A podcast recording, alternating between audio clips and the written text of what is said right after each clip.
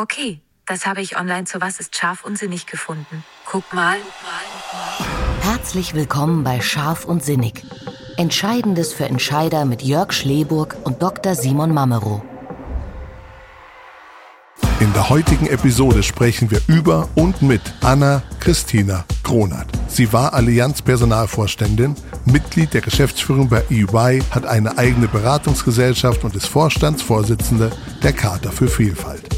Frau Kronert, warum ist Diversität in Zeiten von Komplexität so geschäftsrelevant und welche Aufgaben haben wir als diverse Gesellschaft noch vor uns? Wir werden es herausfinden, jetzt und hier bei Scharf und Zinnig. Liebe Hörerinnen, liebe Hörer, lieber Simon, heute ist eine ganz besondere Folge, nicht nur weil wir über ein ganz besonderes Thema sprechen, sondern auch weil wir mit einem ganz besonderen Menschen sprechen dürfen. Denn wir dürfen zum ersten Mal einen Gast, in dem Fall eine Gästin, in unserem Podcast begrüßen. Liebe Anna-Christina, es ist uns eine Ehre. Schön, dass du da bist. Herzlich willkommen. Ja, danke schön. Herzlich äh, Dank, dass ich dabei sein darf bei dieser Premiere. Das ist auch für mich eine Ehre. ja, schön, das freut uns. Ähm, es gibt, beziehungsweise es gab einen bestimmten Anlass, warum wir dich eingeladen haben. Wir haben heute den 25. Mai und vor zwei Tagen am 23. Mai war der Deutsche Diversity Tag ein ganz wichtiger Anlass, ein ganz tolles Thema, auch dem einen ganzen Tag zu widmen. Aber ich glaube, Anne-Christina, wir sind uns einig, es reicht nicht nur an diesem einen Tag über Diversity nachzudenken, oder? Nee, absolut nicht. Es ist auch schon der elfte Diversity-Tag. Ah, das ist super. Schon elfmal drüber so nachgedacht. der elfte. und es ist, äh, es ist die Community, die zusammenkommt und dann nochmal ein Zeichen setzt für Vielfalt. Ne? Wir nennen das immer, wir halten die Flagge für Vielfalt hoch. Und Sehr gut. immer gesagt, warum nur an diesem einen Tag? Das stimmt natürlich nicht. Die Community arbeitet in den Unternehmen und in der Gesellschaft 365 Tage an dem Thema Vielfalt und Inklusion. Ja, sehr ja. gut. Wie lange arbeitest du schon an dem Thema? Oh je, oh je, oh je. Sehr, sehr, sehr lange. Ich würde sagen, meine erste Berührung war so vor 15 Jahren, um das Thema in der Organisationsentwicklung einfach auch auf die Agenda zu heben und über Inclusive Leadership und Diversity zu reden, als ich ähm, in die Geschäftsleitung von EY gekommen bin. Es war so kurz nach der Finanzkrise. Mhm. Also es ist schon mhm. sehr, sehr lange her, wenn man anfängt darüber nachzudenken, dass man eine Expertenorganisation in eine teamorientierte Organisation wandeln oh, möchte, damit man einfach innovativ ja. und kreativ ist und Problemlösungen ganz anders mal anpackt als in der Vergangenheit. Mhm. Also ich Strich, bin auch schon ja. zehn Jahre Vorstandsvorsitzender der Charta der Vielfalt. Also insofern gehöre ich, glaube ich, wirklich zu den Ersten, die das Thema auf die Agenda gehoben haben. Absolut, absolut. Das macht uns auch so stolz, dass du heute da bist. Gab es eine auch eine bewusste Entscheidung oder gab es vielleicht sogar ein Erlebnis, das dazu geführt hat, dass du dich dem Thema noch mehr widmen möchtest oder überhaupt widmen möchtest? Ja, es ist schon eine persönliche Geschichte. Ne? Also ich habe ja sozusagen schon über 30 Jahre Karriere in unterschiedlichsten Unternehmen ähm, erlebt. Also habe mal im Engineering angefangen, 92 mhm. bei der Preußag und war dann bei ABB und also in unterschiedlichen Unternehmen mit ganz unterschiedlichen Kulturen und habe ähm, ja ziemlich viel erlebt, was ähm, auch schade war. Ne? Also selber natürlich auch immer das Thema, wenn man sich integriert in eine neue Kultur, kommen alle und sagen mit offenen Armen, klasse, da kommt was Neues und es will was verändern und gemeinsam mhm. sind wir stärker oder sind da eben welche, die eben auch festhalten an dem, was da ist und einem nicht so mit offenen Armen begrüßen. Und das habe ich alles äh, persönlich erlebt. Ich habe viele Menschen gesehen, die nicht gehört wurden, obwohl sie tolle mhm. Sachen sagen wollten, wo einfach ein kleiner Kreis von Menschen ähm, so diese In-Group- und Out-Group-Dynamik gehabt haben. Ne? Also man konnte im Raum, die stehen zusammen und haben so ihre, ihre Talks und lassen einen nicht wirklich rein oder auch andere, ne? auch als ich in Positionen war, wo ich dann sozusagen auch schon beobachtet habe, wie aufgeregt Menschen kommen, um eine Präsentation ja. zu halten und dann aber auch nicht richtig zugehört wird, obwohl da ganz mhm. viel Tolles, Neues entwickelt worden ist. Und ähm, insofern waren all die, diese kleinen Erlebnisse, haben sich so zusammengesponnen. Und als ich dann endlich sozusagen in der Geschäftsleitung war und die Power hatte, auch was zu verändern, habe ich da natürlich drauf gesetzt. Und wie gesagt, die Innovationskraft ist Zuhören Und egal woher jemand kommt und was er für Erfahrungen hat, einfach diesen Perspektivenwechsel auch persönlich zu machen.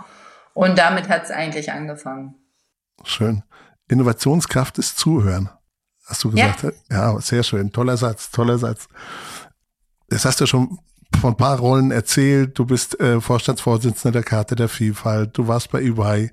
Du hast jetzt eine eigene äh, Beratungs, äh, ein eigenes Beratungsunternehmen. Du hast sehr viele, hattest sehr viele Hüte auf, hast sehr viele Hüte immer noch auf. So, in welcher Rolle konntest du bisher am meisten bewegen, was das Thema Diversity, Vielfalt betrifft?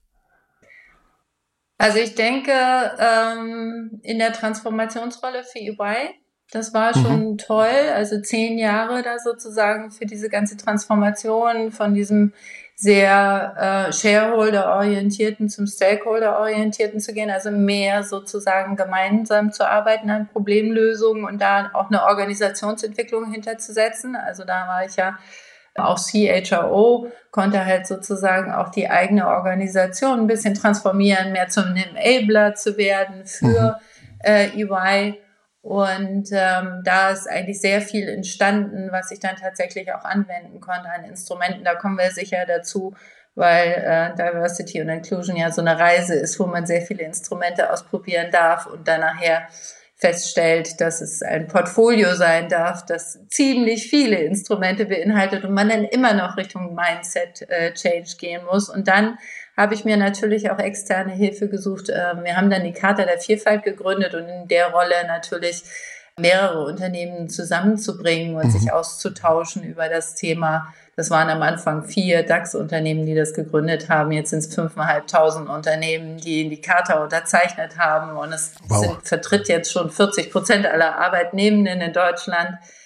Da ist natürlich eine Power-Position gewesen, einfach das Thema viel höher zu hängen mhm. und dann natürlich auch mit so vielen Unternehmen zusammenzuarbeiten, so vielen Menschen, die Vielfalt als wirtschaftlichen Erfolgsfaktor sehen ähm, und die meisten auch intrinsisch motiviert sind zu sagen, also Ausgrenzung darf nicht passieren, wir müssen gemeinsam Lösungen entwickeln. Hier würde ich super gerne mal einhaken. Und zwar würde mich eines interessieren, wo du gerade sagst, vom Menschen her, ähm, gab es denn so ein Aha-Erlebnis, wo du beschlossen hast, ich glaube, ich beschäftige mich mit dem Thema mal. Also das, das interessiert mich jetzt, abgesehen davon, dass es so ein langsamer Prozess ist, dass man sagt, okay, das ist wichtig. Da gebe ich jetzt auch einen Teil, ich sage jetzt mal, meiner Lebenszeit für her. Das kann man ja schon so sagen. Ja, das kann man so sagen. Also die Charta der Vielfalt ist ein Ehrenamt. Das habe ich immer parallel gemacht, also parallel zu ähm, meinen Rollen als, als Geschäftsleiterin und mache es ja auch immer noch, parallel zu allen anderen Rollen.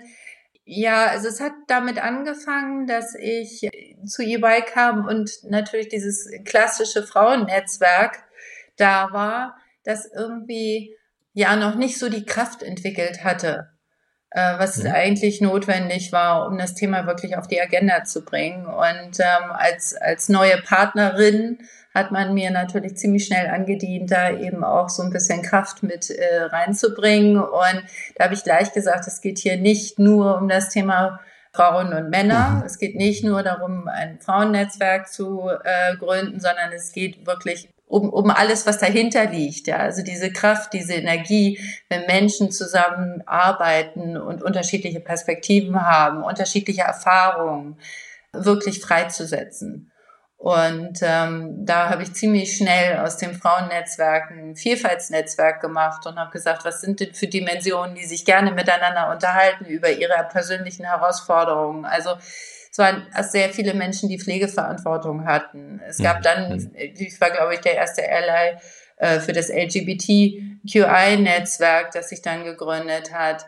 Mhm. Ähm, es hat sich ein Väternetzwerk gegründet und ich konnte das alles unterstützen aus meiner Position heraus. Und so hat sich dann in der Organisation haben sich immer Gruppen gefunden, die sich darüber unterhalten haben, was sie persönlich für Herausforderungen haben, wenn sie ins Unternehmen kommen, was ihre private Perspektive anbelangt und ob sie willkommen geheißen werden mit so, wie sie sind, welche Hintergründe sie haben, welche äh, Erfahrungen sie haben. Und so haben wir dann sozusagen den Umbrella darüber gemacht des Themas Vielfalt und haben mhm. dann alle Netzwerke sich auch wieder miteinander austauschen lassen Und dann sieht man ziemlich schnell, dass es ähnliche Erfahrungen sind. Ja? Also, dass man, wenn man ins Unternehmen kommt, man eben als Person insgesamt anerkannt werden möchte und dass es Barrieren einfach gibt in den Unternehmen, weil ein anderer Standard vorher in der Unternehmenskultur vorhanden war. Und das war der Standard von den Menschen, die sozusagen ja sich alle sehr ähnlich waren. Das war so der, der Startpunkt. Und dann kam das Thema natürlich, es kam international in den deutschen Markt. Ähm, und ja, dann ja. haben alle angefangen darüber nachzudenken, was heißt eigentlich Diversity? Da gab es das Thema Inclusion noch gar nicht so. Und dann haben wir alle darüber angefangen zu sprechen. Und so ist es dann zu, zu diesem Thema geworden, dass eigentlich die Unternehmenskultur bestimmen muss, um, wie wir schon gesagt haben, innovativ zu sein, Lösungen zu finden, die mal anders sind und Optionen auch zu kreieren. Ne? Ja, ja. Sagen wir, wenn zehn Leute zusammensitzen, die alle gleich denken, dann hast du ganz schnell eine Lösung. Aber wenn sie unterschiedlich denken, hast du vielleicht zehn Lösungen oder vielleicht fünf Lösungen. Und, und das ist ja, was Wirtschaft ausmacht dass du Optionen hast, auf Märkte zu reagieren und nicht schnell mit einer Lösung kommst, die vielleicht total an deinen Kunden vorbeigehen, an deiner Mitarbeiterschaft vorbeigehen und du dann diese Veränderungsgeschwindigkeit gar nicht mitgehen kannst. Mhm. Und ich glaube, das andere ist, das war, es hat mit der Finanzkrise gestartet, dass wir alle so leicht überfordert auch waren über diese Veränderungsgeschwindigkeit. Ich glaube, da haben wir angefangen zu sagen, so nach dem Motto, wow, also die Lösungen von gestern sind auf gar keinen Fall die Lösungen von morgen. Wir müssen hm, neu okay. entwickeln. Wir müssen auf die Komplexität da draußen reagieren. Es hat ständig neue Themen gegeben. Ähm, wir sprechen seitdem über Digitalisierung, wir sprechen über Klimawandel, wir sprechen jetzt über geopolitische Risiken. Das ist eine massive Komplexität, die da draußen ist, die auf die Wirtschaft einströmt und die Wirtschaft muss darauf reagieren. Und wie kannst du am besten darauf reagieren? wenn du möglichst viele Perspektiven an den Tisch bringst.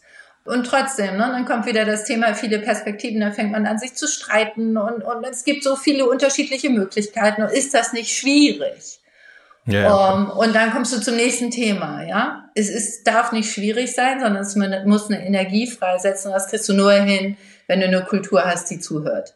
Ja, also das ja. nennen wir dann Inclusive Leadership. Und wenn du Teilhabe und, ähm, und ähm, Participation, nennen wir das immer, ähm, wirklich in den Mittelpunkt stellst.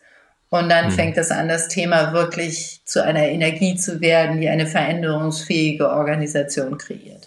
Also sozusagen ernst gemeinte Kommunikation, nicht einfach nur Kommunikation um zu senden, sondern äh, quasi, dass dann auch Austausch stattfindet, meinst du? Ja, Austausch, das ist genau das richtige Wort. Aber das Austausch, also wir haben auch so bekannte Qualitäten bei Mitarbeitenden gesetzt. Ja, also hm. Erfahrungen, mhm. Lebensläufe, die waren alle immer sehr ähnlich. Ich habe mit so vielen mhm. Leuten mhm. gesprochen, als ich das Recruiting übernommen habe, gesagt, ach, das brauchen wir alles nicht und so. Das ist doch, ich meine, ich weiß, wie man einstellt, ja.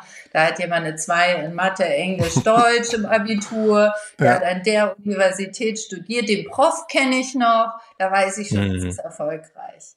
So, und, und klar, dann reden die Menschen miteinander in der gleichen Sprache. Und diesen Menschen beizubringen, dass es viel mehr Spaß bringt, mal eine andere Perspektive zu hören, eine andere internationale Erfahrung mit einzubringen oder eine andere Lebenserfahrung mit einzubringen und dann dadurch diese Energie auch selber was dazu zu lernen, das ist der Punkt, wo wir hinkommen mussten. Und das ist Austausch, ja. Ja, kann ich aus der Praxis bestätigen. So 2010, 2011 war es beim Career Service, die Universitäten auch noch so mal gekommen ist, dann hat man tatsächlich vorgeschlagen bekommen, welche äh, Vertiefung man nehmen soll, um dann zu sehen, welche Karriere bei welchem Unternehmer machen kann. Und da war schon vollkommen klar, was ich zu wählen habe, damit ich quasi welches Berufsprofil haben werde in fünf Jahren. Das war quasi, glaubte man absehen zu können. Ja. Ob das so funktioniert. Andere Frage, aber. Aber das ist auch genau das Thema, als ich angefangen habe haben sie mich dann immer gefragt, wo willst du in fünf Jahren sein?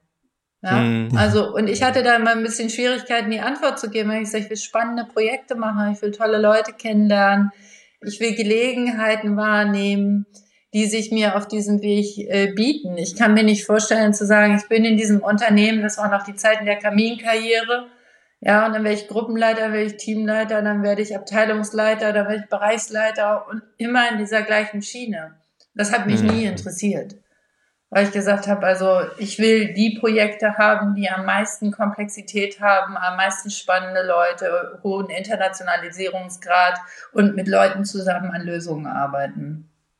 Das ist ein spannendes Thema, wo ich auch gerne nochmal einhaken würde, an Lösungen arbeiten. Es gibt immer so verschiedene Ebenen. Ähm, wenn ich versuche, wenn ich jetzt sage, ich bin Unternehmen und ich möchte mich da einbringen und ich möchte auch was tun und ich habe jetzt aber nicht so den Plan und überlege einfach, was ich tun kann. Was äh, würdest du sagen, erst auf drei Ebenen, so einmal strategisch, dann quasi taktisch und operativ? Was sind so Elemente, die man einbringen kann? Ich weiß nicht, Best Practice, das machst du und dann bist du super diverse, sondern also was, was würdest du so empfehlen, wenn man darüber nachdenkt, wenn man jetzt noch nicht so richtig weiß, was man tun kann? Naja, erstmal muss man sich mal im Unternehmen umschauen. Ja, wie sind wir aufgestellt? Was haben wir denn für eine Kultur? Reden wir miteinander? Kommunizieren wir? Holen wir Menschen rein, die eben nicht diesem Standard der Vergangenheit entsprechen? Wie vielfältig sind wir aufgestellt? Äh, da muss man schon mal einen ehrlichen Blick sozusagen auch in die Führungsebene werfen und sagen, Mensch, haben wir, haben wir unterschiedliche Mindsets auch, ja? Also haben wir ähm, die, die mehr auch Introverts sind, denen wir vielleicht nicht zuhören, aber die mhm. super klasse Ideen haben. Kommen wir alle aus einer Universität oder haben wir auch andere Erfahrungen im Raum? Und okay. äh, dieser ehrliche Blick sozusagen in den eigenen Raum ist, glaube ich, immer der Anfang und dann sich jemand reinzuholen, um es einfach auch zu verstehen. Also das Thema mhm. ist ja auch komplex und auch unser Gespräch wieder, da hören dann Leute zu und sagen so nach dem Motto, ja, ist ja alles schön und gut, ähm, mhm. aber geht's nicht auch einfacher? Ähm, ja, und dann genau. sage ich immer, nee, sorry, sorry, sorry, das ist schon eine ziemliche Reise die man machen muss. Und da muss man eine strategische Setzung machen. Wenn man überzeugt davon ist, dass man Vielfalt im Unternehmen haben möchte und diese Energie, äh, diese Freisetzung für ein lösungsorientiertes Arbeiten und, und innovativ zu sein, ähm, dann, dann muss man halt ehrlich sagen, okay, vielleicht brauchen wir andere Menschen hier oder wir haben Menschen, denen wir bisher nicht zugehört haben oder denen wir die Möglichkeit gege nicht gegeben haben, dann da zu sein, wenn spannende Projekte passieren. Und ähm, dann geht's, sie wird sehr operativ. Ja, also ich hm. habe immer angefangen mit, mit dem klassischen Personalcontrolling. Ich habe mir angeguckt, da wie sind die Teamzusammensetzungen, also viel auch mit, mit Mitarbeiterbefragungen gearbeitet. Ja, wie gefällt dir sozusagen dein Vorgesetzter? Fühlst du dich wahrgenommen? Was hast du für persönliche Herausforderungen? Ja, wenn du einen Care-Job hast, parallel wird das wahrgenommen und wird dir geholfen mit Instrumenten hm. oder nicht? Kommst du an und ähm, also was ich noch erlebt habe, ich habe halt sozusagen diese ganzen Einladungen zur Abendveranstaltung immer an sehr geehrter Herr Gronald, bringen Sie Ihre Frau mitbekommen. Ne? weil, hm. weil eigentlich keiner darüber nachgedacht hat, dass ich schon anders angesprochen werden muss, damit ich mich irgendwie zugehörig fühle. Und dann natürlich auch andere, die einfach einen Partner haben, eine Partnerin, andere Lebensmodelle führen, die kamen gar nicht vor in der Sprache. Also ja. da kann man mhm. einfach mal ganz operativ in die eigene Dokumentation und in die eigene Kommunikation gucken. Also das ist jetzt noch die innere Sicht. Mhm. Und dann kommen die ganzen Instrumente, wo man sieht, wenn man im Personalcontrolling eine Gruppe Menschen verliert. Und das haben wir natürlich damals ziemlich schnell erkannt, dass ab einer bestimmten Karrierelevel ziemlich viele Frauen aus dem Unternehmen ausscheiden. Immer dann, wenn sie sozusagen Familie gründen und sich dann nicht trauen, zurückzukommen. Und dann haben sich alle gewundert, ja. so nach dem Motto, die wollen einfach nicht Karriere ja. machen, kommt dann. Oder oder die schaffen das auch nicht. Ab einem bestimmten Level kriegen die halt Kinder und das ist auch gut so. Und dann da die Instrumente zu verändern, indem man sagt, also bleibt man eigentlich im Kontakt mit denjenigen, die ausscheiden in dem Moment, ja, also die ja. Kinder kriegen, redet man weiter oder mussten die den Computer abgeben in dem Moment, wo sie in Mutterschutz gehen? Also so Kleinigkeiten, ja, einfach mal hingucken und sagen, okay, nee, die sollen im Kontakt bleiben. Wir möchten gerne, dass die Führungskraft weiter konstant mit denen kommuniziert, dass sie Zugang zu unserer Kommunikation haben, dass sie auch die Möglichkeit haben, virtuelles Learning zu machen, während sie vielleicht gerade nicht arbeiten können. Und dann ihnen die Möglichkeit zu geben, und da heißt dieses ganze New Work-Thema entstanden, flexibel ja. zu arbeiten. Ja? Also ja, ja. wie oft musste ich mit Leuten diskutieren, dass sie sagten, also bei mir ist Teilzeit nicht möglich. Und dann sage ich, ja, schlechte Nachricht, steht im Gesetz, ne? Wir haben ein Recht auf Teilzeit, also vielleicht beschäftigen wir uns erstmal damit, was wir denn wollen. Ja, können wir mhm. möglichst maximale Flexibilisierung in der Arbeitszeit schaffen. Oder kann jemand von zu Hause arbeiten? Und das ist jetzt schon 15, 10 Jahre her, dass wir das angefangen haben, alle zusammen. Und dann entwickelt man äh, einfach neue Konzepte der Lebensarbeitszeit. Leute arbeiten auf Projekten und haben dann wieder drei Monate ja. Zeit und so weiter und so fort. Diese ganzen New Work-Instrumente sind dann entstanden. Also das ist sehr operativ. Man guckt sich seine Workforce an. Wie entwickelt sich das? Wie befördern wir? Wie mhm. bezahlen wir auf den unterschiedlichen Levels? Haben wir ein Gender Pay Gap? All diese kleinen Dinge. Und dann bewusstes Ändern. Ja, und sehr, sehr viel ist Kommunikation. Und wenn man das alles geschafft hat, dann kommt das Außenbild. Ja, dann kommt ja. das, sind wir eigentlich, wie stellen wir eigentlich ein? So auch noch eine Zahlenspiel, ne? Stellen wir eigentlich wirklich paritätisch ein? Oder mhm. wenn man in einer in einem Unternehmen arbeitet, wo man sagt, ja, also es gibt gar nicht so viele ITlerinnen oder es gibt nicht so viele Ingenieurinnen, setzt man sich einfach Ziele, ja, von dem Markt, der da ist, das Maximale zu erreichen, der attraktivste Arbeitgeber zu sein, oder sagt man einfach, sie gibt sie nicht, deshalb holen wir sie nicht. Also das kommt dann das nächste Thema. Ne? Wie rekrutiere ich? Wie mache ich mich attraktiv? Auch mit diesen ganzen Flexibilisierungsinstrumenten, mit einer modernen Arbeitskultur. Und gehe ich dahin, wo sie sind? Oder warte ich einfach, dass sie zu mir kommen? Also dann kommt diese ganze Außen, Außenwahrnehmung, was wir ja. Employer Branding, Arbeitgeberattraktivität äh, nennen. Und setze ich auf Potenzial oder setze ich eben auf das, was wir Standard nennen? Ja, also wie wir eben schon gesagt haben, deutsche Schule, deutsches Abitur, Köln, Mannheim, Kiel, das sind die Universitäten oder LMU. Ich will jetzt nichts vergessen, damit nicht jemand sagt, die anderen sind alle viel besser. Sondern gehe ich eben auch raus und sage, ich gucke in das gesamte arbeitnehmende Potenzial, das ich habe, nicht nur national, sondern auch international. Und ähm, deshalb sage ich, sorry, das ist keine, es ist kein Projekt, das ich abhaken kann, sondern es fängt an, dass ich genau hinschaue, wie stelle ich mich auf, habe ich die Instrumente, dass ich attraktiv bin und wenn ich dann sozusagen attraktiv bin, bin ich auch da, wo das Potenzial ist und bin ich bereit, auch anderen Menschen eine Chance zu geben, die ich vorher vielleicht gar nicht gesehen habe. Und dann fängt man natürlich an, darüber über Dimensionen nachzudenken. Also wir haben ganz tolle Erfahrungen gemacht mit äh, Industrie- und Handelskammer, die sich des Themas angenommen haben in Zeiten des Arbeitskräftemangels, was natürlich jetzt mhm. auch wieder ein ganz großes Thema ist. Wobei ja, wir, wir, hier wissen, dass das seit 15 Jahren berechenbar ist. Eine Demografie ist eine ziemlich einfache Berechnungsmethode. Also da hätte man schon vorher drauf kommen können, dass es irgendwann eng wird. Aber wenn es dann so ist, dass ich jetzt erst anfange, weil ich Arbeitskräftemangel habe, gucke ich hin, dass ich Menschen, ja. die vielleicht vorher nicht in Arbeit gekommen sind, neue Ausbildungswege selber kreiere gucke ich hin, dass Menschen, die in Deutschland Arbeit suchen und vielleicht die Sprache noch nicht können oder gar nicht das Bewusstsein haben, was eine Ausbildung ist, denen die Möglichkeit gebe, durch Praktika, durch, durch Kurzzeitarbeitserfahrung äh, einfach den Arbeitsplatz attraktiv zu machen. Und dann kommt das nächste. Dann kommt das, dass man natürlich seine eigenen Recruiter und seine eigenen Ausbilder auch trainieren muss, dass man dann Erfahrungen macht, die anders sind, als die sie vorher gehabt haben. Ja, hm, also dann kommt ja. das ganze Thema Zuhören, Perspektivwechsel, Lernen, warum jemand in bestimmten Momenten nicht wieder auftaucht.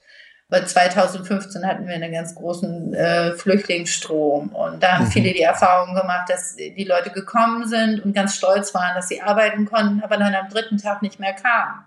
Und dann waren die Ausbilder beleidigt. Ich habe mir doch so viel Mühe gegeben. Und dann zu lernen, dass da jemand nach Hause gegangen ist und gesagt hat, mit dem Ausbildungsgehalt kann ich meine Familie nicht ernähren. Mhm. Ja, also das waren ganz, ganz einfache Themen. Und wenn man sich dessen bewusst ist, dann eben auch an Lösungen zu arbeiten, den Menschen ja, zu ja. helfen und sie zu integrieren. Also das gesamte Potenzial an Arbeitnehmenden zu betrachten. Das ist alles ja. Vielfalt. Das ist alles Vielfalt in Inklusionskultur und Integrationskultur. Und deshalb gibt es da leider keine einfache Antwort. Und es geht noch weiter, aber ich gebe euch die Gelegenheit, mich das zu sagen. okay. Aber das ist so schön. Man wirft ja so einen kleinen Brocken hin und dann kommt da richtig eine Flut entgegen. Aber unheimlich interessant. Diese Episode präsentiert Ihnen die Agentur von Vorteil. Employer Branding für Deutschlands beste Arbeitgeber. Datenintelligenz, punktgenaue Analysen, individuelle Kulturentwicklungsprozesse und kluge Kampagnen. Das lässt Sie verlässlich planen und als Arbeitgeber strahlen.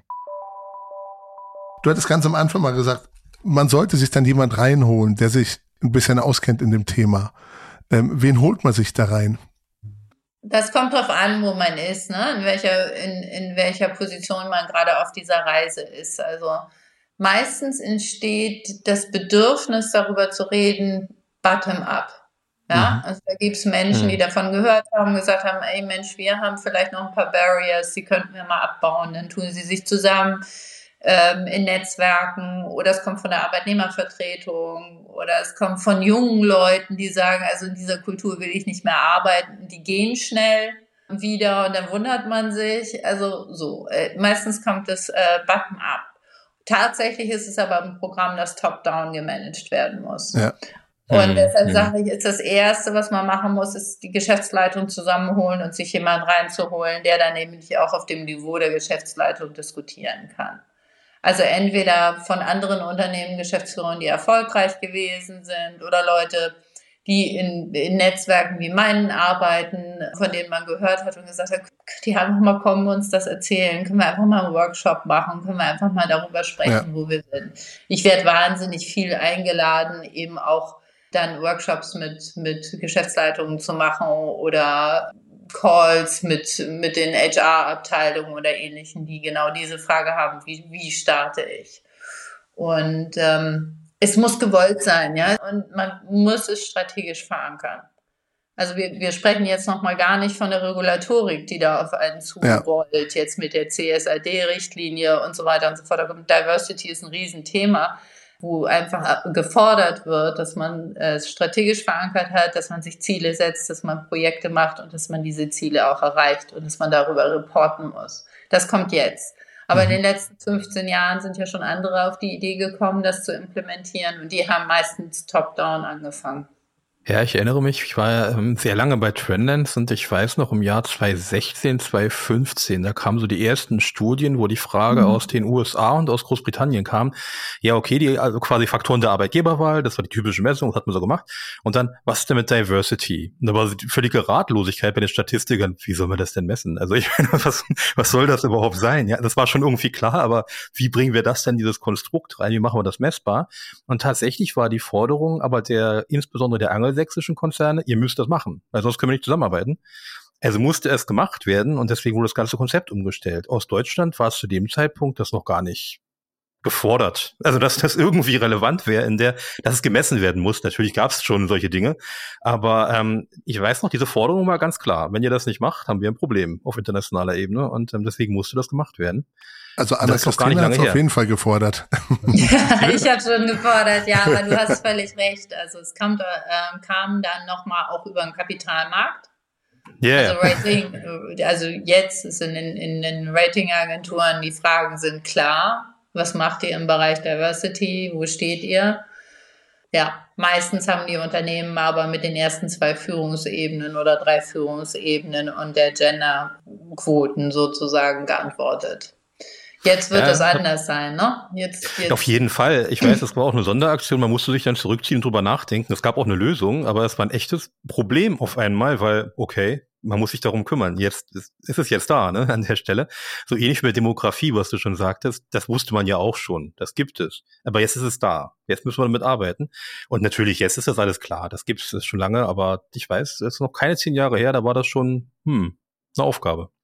Ja, es kam auch mit dem AGG, ne, Allgemeinen Gleichstellungsgesetz, mit den Dimensionen von Vielfalt, die definiert wurden. Und da haben sich also, ähm, da ist auch die Charta nochmal intensiv entstanden, weil wir gesagt haben, wir wollen eine freiwillige Selbstverpflichtung. Dadurch ist die Charta der Vielfalt entstanden, also dass man tatsächlich unterzeichnet, dass man ähm, eine inklusive Workforce Kultur kreiert und dass man darauf achtet, dass keine Diskriminierung stattfindet.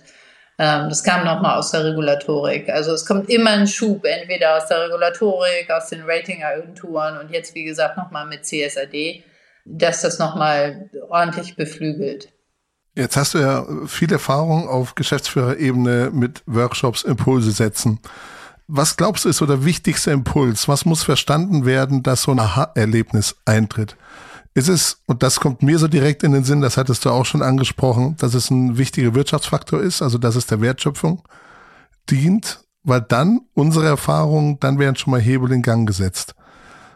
Ja, das kommt ein bisschen drauf an, wen man gegenüber hat. Also intrinsisch motivierte Menschen kann man ziemlich schnell davon überzeugen, dass es ein Wirtschaftsfaktor ist. Mhm. Und gerade in den letzten Jahren, wo wir eine höhere Fluktuation sehen und eben Arbeitgeberattraktivität auch davon abhängig ist, was für eine Kultur ich habe, also die Studenten einfach fragen, wie diverse ist euer Unternehmen aufgestellt?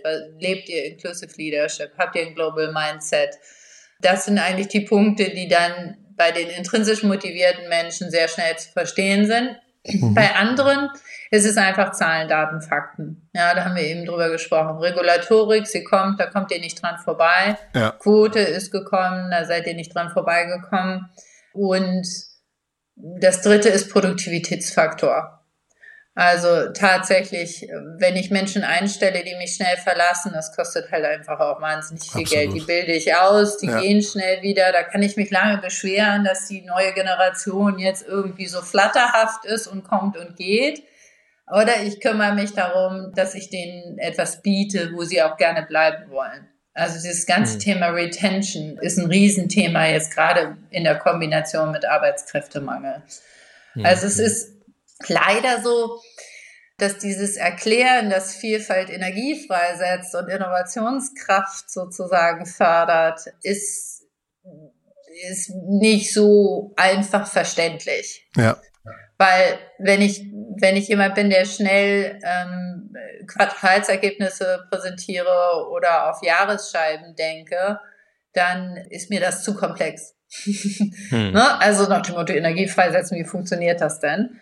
Und mhm. ähm, ich denke, dass wir jetzt inzwischen da sind, wo ziemlich viele Unternehmenslenker verstanden haben, ähm, dass die Kombination aus Arbeitgeberattraktivität, Arbeitgebende behalten mhm. und ähm, Komplexitätsgrad der Herausforderung, ähm, dass das eigentlich die drei Gründe sind, warum sie sagen, okay, ich verstehe, wenn ich komplexe Herausforderungen aus dem Markt habe, und da kommt man ja wirklich nicht dran vorbei, ähm, dann brauche ich auch eine Workforce, die diese Komplexität beherrscht. Und das funktioniert nicht mehr, das kann nicht einer alleine. Ja, also da kann ja. ich mir, ich kann nicht mehr einsam alleine im Elfenbeinturm mir irgendwas ausdenken und dann wird das vom Markt äh, sozusagen aufgenommen und dann äh, mache ich Prozess- und Kostenorientierung und dadurch habe ich Wachstum. Das funktioniert halt in dieser Wirtschaftslage überhaupt nicht mehr.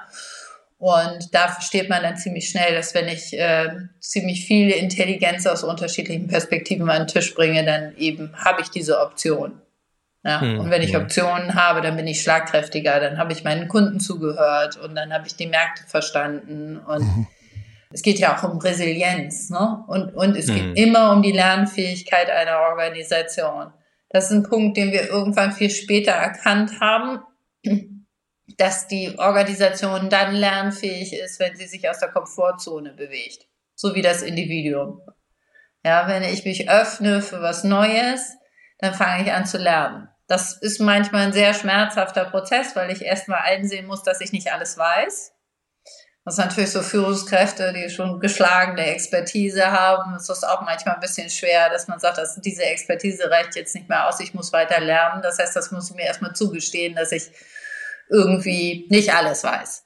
Ja. So. Hm. Und die schlauen Leute sagen, ich kann nicht alles selber lernen, ich hole mir das, was andere gelernt haben, an den Tisch, hör zu, verbinde das miteinander und habe dann, wie gesagt, neue Lösungen. Das ist der, der etwas komplexere Teil, das zu verstehen, dass einer Komplexität der Fragestellung, eine Komplexität an unterschiedlichen Perspektiven gegenübergestellt werden muss. Und das gemeinsam ist ja. der Treiber sozusagen für Innovation und für Wachstum, für nachhaltigen, gesunden Wachstum. Hm, hm, und es hm. war doch so schön einfach, wenn man das selber alles weiß und dann das einfach in den Markt bringt und das dann um Prozessoptimierung und Geschwindigkeit geht. Vorbei, die Zeit ist vorbei. Das klingt ja erstmal im Prinzip ähm, doch sehr positiv, also auch gerade aus dem Lernbereich. Nun bin ich jetzt mal, ich nehme jetzt mal die, den Advocatus Diaboli ein und sage jetzt, naja, okay, ähm, du hast ja gesagt, da kommt ein Schub auf uns zu, der neue Schub, der jetzt quasi kommt. Es gab ja mal den AGG-Schub und jetzt kommt auch wieder ein Schub. Was kommt denn da auf uns zu? Wenn ich jetzt der Zauderer bin und sage, ich würde es eigentlich alles lieber nicht, aber ich weiß, da kommt was. Was ist jetzt quasi mit den neuen Regelungen? Worauf müssen sich die Unternehmen einstellen? Ah, du meinst die Regulatorik, die CSRD? Ja. Äh, genau, das ist einfach die, die Berichtspflicht, die ich haben werde in der Zukunft, wie ich mit Intangible Assets umgehe. Also ähm, Human Capital war ja immer sozusagen Kostenfaktor. Mhm. Und das Potenzial ist ja nicht so wirklich dargestellt, sozusagen quantitativ. Und das verändert sich halt. Ne? Ich muss in der Berichtspflicht, habe ich die Pflicht, über meine eigene Workforce bis hin zur Lieferkette, ein Lieferketten-Sorgfaltsgesetz und auch die Community berichten. Das heißt also, wir haben die ESG-Transformation, das kennen wir, wir haben die EU-Taxonomie, was den Green Deal anbelangt, das kennen wir auch schon. Aber jetzt kommt die CSAD und ähm, da ist das S und das G nochmal ein ganz wichtiger Faktor, also Social und Governance. Mhm. Und äh, in, in den Vorgaben für Social ist ganz klar, dass ich eine Berichterstattung mache über meine eigene Workforce. Wie behandle ich die? Bin ich inclusive? Arbeitssicherheit, all die Themen. Äh, Diversity ist ein großes Thema. Und wie gesagt, dann das Lieferketten-Sorgfaltsgesetz noch dazu. Wie behandeln meine Zulieferer ihre Mitarbeitenden? Mhm. Ähm, ja, also das ist ja nicht mehr so, dass man einfach unterschreiben kann, hier, ihr behandelt die alle gut und der Zulieferer unterschreibt das und das reicht. Also man muss ja mhm. nachweisen, dass das tatsächlich auch so ist. Also man muss sich viel mehr mit seiner Lieferkette beschäftigen und da genau reingucken. Ne? Also kannst du immer noch, im Moment kannst du immer noch Ausschlusskriterien machen, keine Menschenrechtsverletzungen etc. pp, keine Kinderarbeit. Aber in der neuen ESRD steht halt ganz genau drin, dass du auch da nachgucken musst dich unterhalten musst mit den Unternehmen, die dir Zulieferer sind und gemeinsam auch zu Lösungen finden musst. Also es muss strategisch verankert sein, muss Projekte mhm. machen, mhm. muss dir Ziele setzen etc. pp. Und das geht dann über diese Ausschlusskriterien hinaus. Und das Dritte ja. ist deine Verantwortung gegenüber der Community. Also wir haben ja gesehen, dass ähm, also Klimarisiken zum Beispiel oder Klimakatastrophen, die passiert sind, wie Chemieunfälle etc. pp. waren also früher so, äh, sorry, schade, ist passiert. Das ist nicht mehr so. Ne? Also so, wenn du richtig Schaden anrichtest, musst du auch das in die Berichterstattung mit aufnehmen. Positiv okay. gesagt, ähm, für die Community, wenn es um S geht, geht's, was tue ich für zukünftige Arbeitnehmende? Ne? Schaffe ich Bildungschancen, mhm. äh, engagiere ich mich sozial und setze ich mir auch da, und es ist alles minutiös runterdekliniert, setze ich mir auch da Ziele. Also du kannst jetzt zum Beispiel sagen, welche Development Goals stehen bei mir im Mittelpunkt. Und auch da mhm. kannst du dir mhm. strategische Ziele setzen, die zu deinem Unternehmen passen. Viele Financial Services Organisationen sagen, wir setzen uns ein für äh, finanzielle Unabhängigkeit von Frauen. Ja, da hast du Bildung drin und hast Gleichstellung drin. Passt zu mir als Unternehmen. Ich schaffe Räume, wo ich Frauen die Möglichkeit gebe, Kleinstunternehmen zu kreieren und, und sowas, ihnen ne? finanziell unabhängig zu werden. Das ist zum Beispiel ein Projekt, das du dann machen kannst und dann sagst du, ich will einen Impact haben und von denen, weiß ich, 100.000 Frauen in dem Staat in Afrika unterstütze ich 25.000. Und dann setzt du dir ein Ziel und musst dann nachweisen, welche Projekte du gemacht hast, um dieses Ziel zu erreichen. Und das wissen noch viele nicht. Und die CSRD kommt jetzt rein und äh, kommt ja in Schüben, ne, je nachdem, wie groß du bist als Unternehmen etc. pp. Aber das ist der Rahmen in der EU. Hm, und ja, ja, okay. äh, dadurch kommt nochmal dieser Schub, wo die Menschen sich einfach oder die Wirtschaft sich einfach Gedanken machen muss, welche soziale Verantwortung habe ich gegenüber meinen eigenen Unternehmen, denen in der Lieferkette und denen in meinen Communities.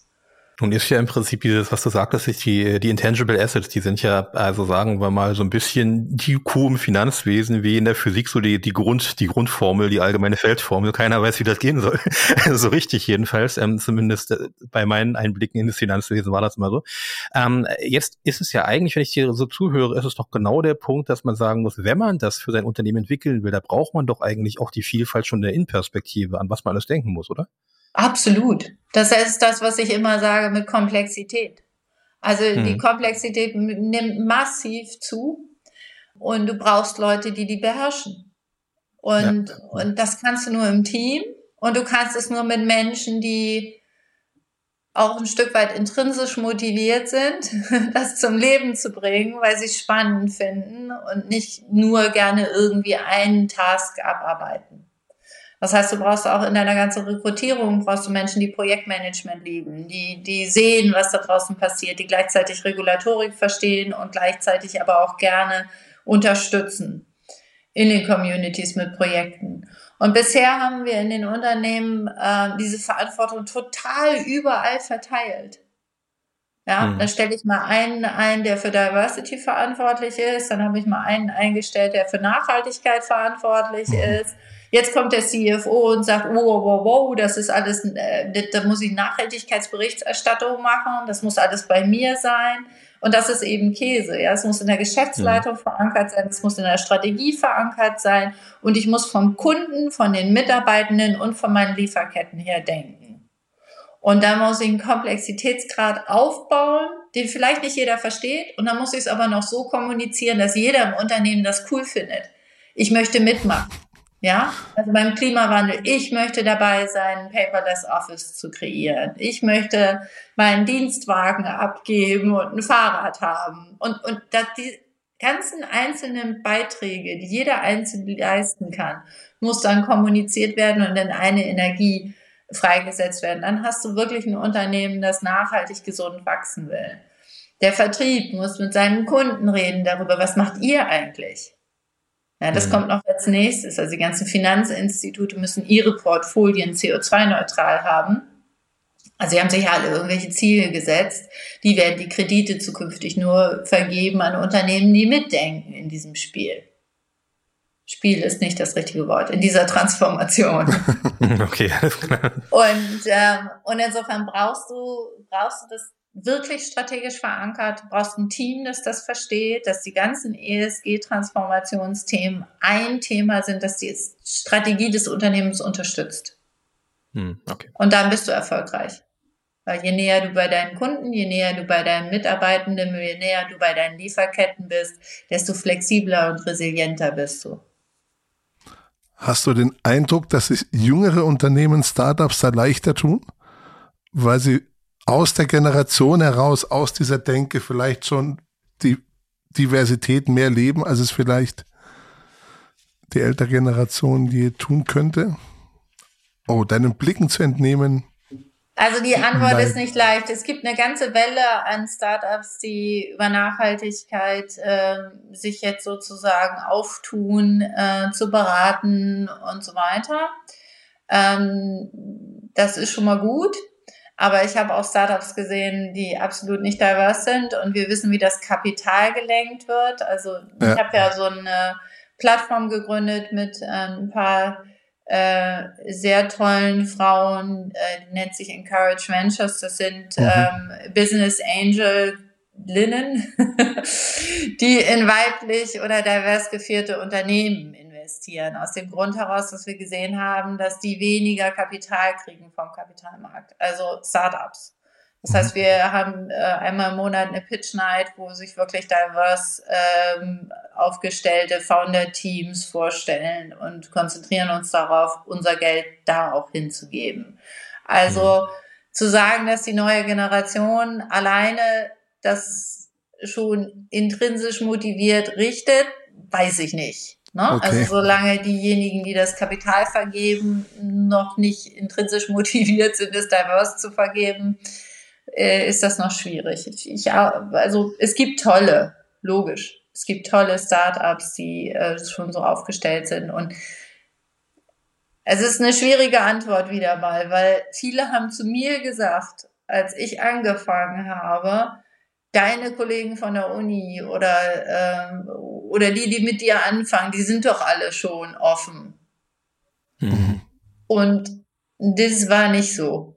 Ja, wenn es dann darum geht, um Familie zu gründen, da waren viele davon überzeugt, es ist doch besser, wenn die Frauen zu Hause bleiben und, und so. Also wir haben ja unsere Spiegelneuronen äh, in unserem Hirn, das kennt ihr ja alles. Wir kopieren Rollenbilder, die wir gesehen haben, wie wir groß geworden sind und dass die automatisch nicht mehr kopiert werden, weil man was anderes sehen will, das dauert einfach viel zu lange und ist auch nicht effektiv. Also wir müssen schon mhm. noch mal ein bisschen lauter sein und sagen, das hat auch eine Organisationsentwicklungskomponente, es hat eine Regulatorikkomponente und wir müssen ein bisschen disruptiv auch ab und zu mal ähm, sein, was, was Vielfalt und Inklusion anbelangt.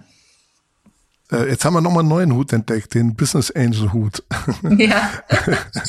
ähm, ja, du, du scheinst ja wirklich, du scheinst ja wirklich, ähm, ähm, wirklich getrieben zu sein, mehr bewegen zu wollen. Was ist denn so das nächste Thema, was dich bewegt, was auf deiner Agenda steht? Oder bist du schon gut ausgelastet mit dem, was du ohnehin schon machst? ja, also wir, ähm, haben im Vorgespräch einmal darüber geredet, ob man ab und zu mal sagt, okay, man muss sich wieder neu erfinden. Und ich glaube, ich gehöre ja. zu den Menschen, die sich immer wieder gerne neu erfinden. Also nach der Konzernkarriere habe ich, wie gesagt, diese Investorenrolle und Unternehmensberaterinnenrolle aufgenommen und das Thema äh, Charta der Vielfalt weitergemacht. Das werde ich sicher demnächst mal abgeben, weil äh, nach zehn Jahren Vorstandsvorsitzende darf das jetzt gerne äh, auch eine neue Generation machen und weitertreiben. Mhm. Und deshalb konzentriere ich mich im Moment darauf, wirklich auf das Thema ähm, Social Impact. Weil ich glaube, mhm. das ist ein ganzes Thema, was auf uns zurollt als Wirtschaft, was noch nicht besetzt ist, wo jeder sich so fragt, wie, wie, was passiert denn da jetzt eigentlich? Ja, wie komme ich ähm, von ich spende doch für die Ukraine oder für die Türkei in diese strategische Setzung, dass ich es richtig mache und dass es meine Mitarbeitenden und meine Kunden motiviert und ich gleichzeitig jemanden unterstützen kann. Und das funktioniert, wenn man es ja. richtig denkt und wenn man es richtig strategisch verankert und wenn man da noch ein Impact Scoring draufsetzt. Und das ist mein Thema aktuell, dass ich gesagt habe, ich möchte eigentlich sowas haben wie, wisst ihr, als wir angefangen haben, der Engagement Index, ist ja auch ein Vergleich, ne? Also du warst bei Trendens äh, oder bist bei Trendens mhm. und das ist ja auch immer so ein Vergleichsfaktor, wo du dich irgendwie so vergleichen kannst mit deiner Peer Group. Bin ich nur compliant oder bin ich best in class? Und ja, so soll ja, es auch beim Impact Scoring sein, finde ich. Also wenn du die SDG Goals nimmst und strategisch verankerst, dann machst du das aus Compliance-Gründen, dann hast du deine Berichterstattung oder möchtest du best in class sein? Und ich finde, die besten ja. Unternehmen müssen best in class sein und dann müssen sie sich vornehmen, mit ihrem, mit ihren Investitionen in Social Impact auch wirklich einen Impact zu haben und das scoren zu können. Okay, hm, verstehe. Und deshalb träume ich davon, einen Impact Score zu entwickeln, das eine Vergleichbarkeit von der sozialen Verantwortung der Unternehmen darstellt und das wiederum auch transparent zu machen. Also wenn man früher im Shareholder Value von Kostenquoten und Wachstum und Profitabilität geredet hat und dann ein bisschen NPS, also Net Promoter Score, also Kundenzufriedenheit ja. und Mitarbeiterzufriedenheit dazugenommen hat in, in seiner Berichterstattung, dann sollte auch der Impact Score noch dazugehören. Ah, das Hättest du nicht gedacht, ne, wenn du mir so eine Frage stellst. Das ist ein ganz neues Thema. Nein, ich merke einfach, du liebst Komplexität, du umarmst die förmlich. ja. ja, da rennst du bei mir total offene Türen ein. Das ist ja wirklich so spannend, das wusste ich ähm, auch gar nicht an der Stelle. Ich äh, kann das voll nachvollziehen, was du meinst. Ich habe eine ganze Zeit lang Qualitätsmanagement versucht, in der sozialen Arbeit ähm, zu vermitteln. Ja. Da ist nämlich genau das Problem sehr stark. Was ist denn Erfolg in der sozialen Arbeit, in der Pflege? Was, was soll das sein? Ja, was ist erfolgreich? Jemanden zu Tode pflegen? Hm, ne? Also wie, wie kann man das mhm. erfolgreich machen? Und genau das ist, das ist so ein Punkt, den kann man nicht gut beantworten. Den kann man teilweise eben auch wirklich nur emotional beantworten zum Teil. Und das zu machen, widerspricht natürlich eigentlich allem, was wir lernen. Also im Scoring. Dass wir mhm. das, und genau das reinzubringen, finde ich super spannend. Aber ich glaube, da ist viel Zukunft drin. Ja, und es ist ja auch gar nicht, ähm, es ist gar nicht so qualitativ. Ja, also wenn ich zeige, dass ich meine Verantwortung übernehme, dann bin ich auf der einen Seite gegenüber den Ratingagenturen aussagefähig mit mhm. einem ganz vernünftigen Scoring und Quantifizierung ja. meines, äh, meines Investments.